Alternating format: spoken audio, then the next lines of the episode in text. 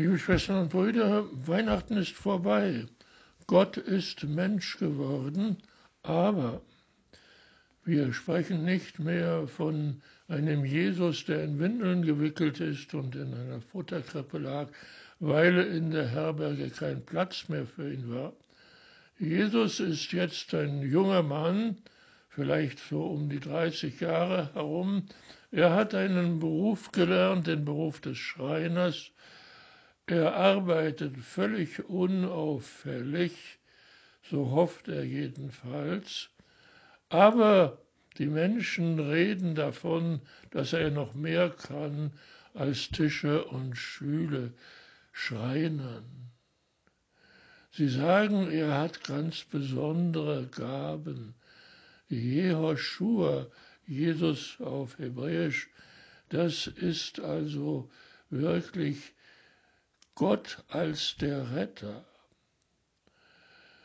Jesus muss die Städte und die Dörfer, in denen er gearbeitet hat, verlassen, weil zu viel geredet wird und die Menschen sich um ihn drängen.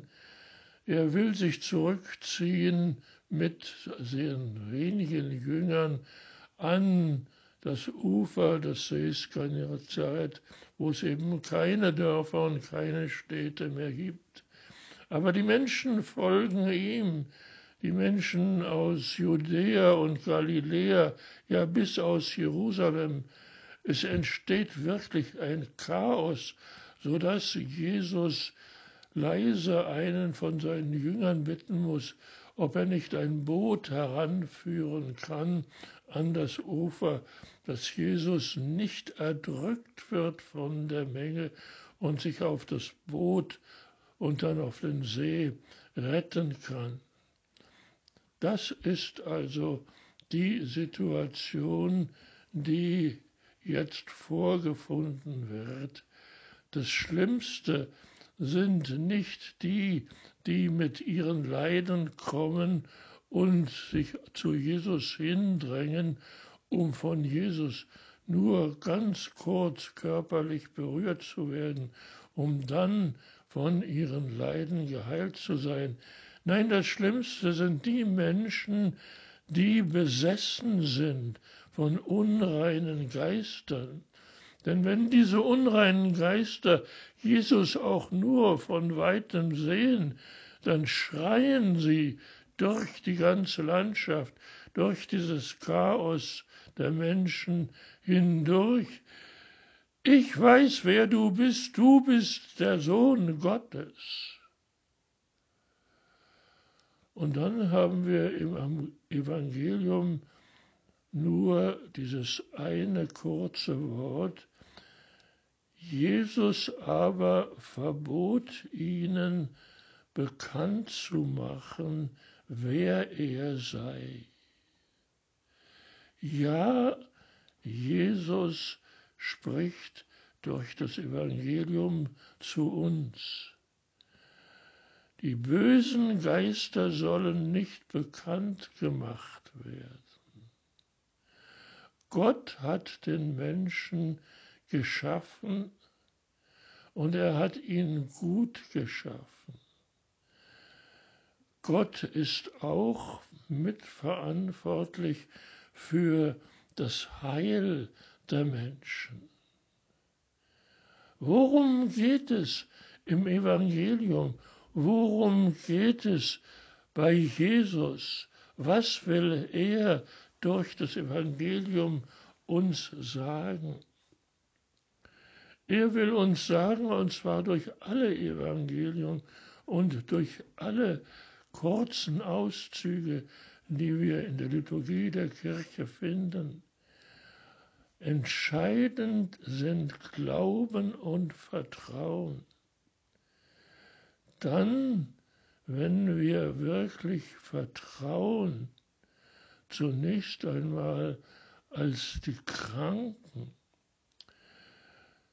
dann kann der Glaube uns helfen, auch von schweren Krankheiten wieder zum Heil zurückzufinden.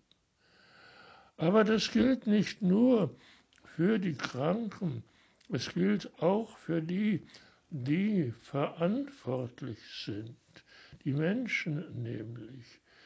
Es gibt Menschen, durch deren Vertrauen und durch diesen Glauben andere, die schwer krank sind, wirklich zum Heil zurückfinden. Ich stamme aus einer Arztfamilie und ich habe den allergrößten Respekt vor dem Wissen und dem Können, ja der persönlichen Hingabe der Ärzte. Was da geleistet wird, das ist großartig. Tag und Nacht, überall sind sie mit ihrem Wissen, ihrem Können für die Kranken da. Aber es gibt eben auch andere. Es gibt Menschen, die keine Ahnung haben von der Medizin, aber die vertrauen und glauben, dass Gott der ist, der die Menschen geschaffen hat und Gott sich verantwortlich weiß für das Heil der Menschen. Wenn das zusammentrifft, Glaube und Verantwortung derer, die wirklich schwer krank sind, mit dem Glauben und der Verantwortung derer, die zwar von Medizin keine Ahnung haben, aber die sich eben verantwortlich wissen für ihre Brüder und Schwestern, für ihre Nachbarn, für die Menschen, die gerade hereingekommen sind aus einem ganz anderen Land, einer ganz anderen Atmosphäre. Ja, durch Glaube und Vertrauen miteinander, füreinander verantwortlich sein. Das bringt wirklich das Heil und die Heilung.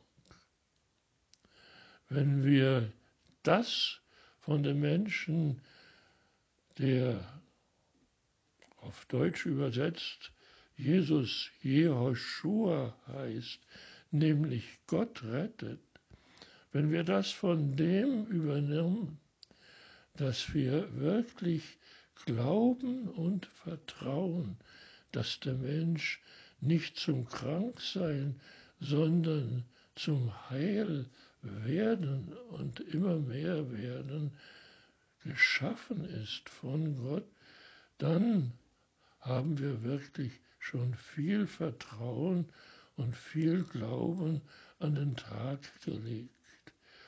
Und dass uns das immer wieder neu geschenkt wird, dafür wollen wir danken, denn dadurch ist unser Leben wirklich von Gott und dem, was er für uns will, verheißen. Danke, Herr. Amen.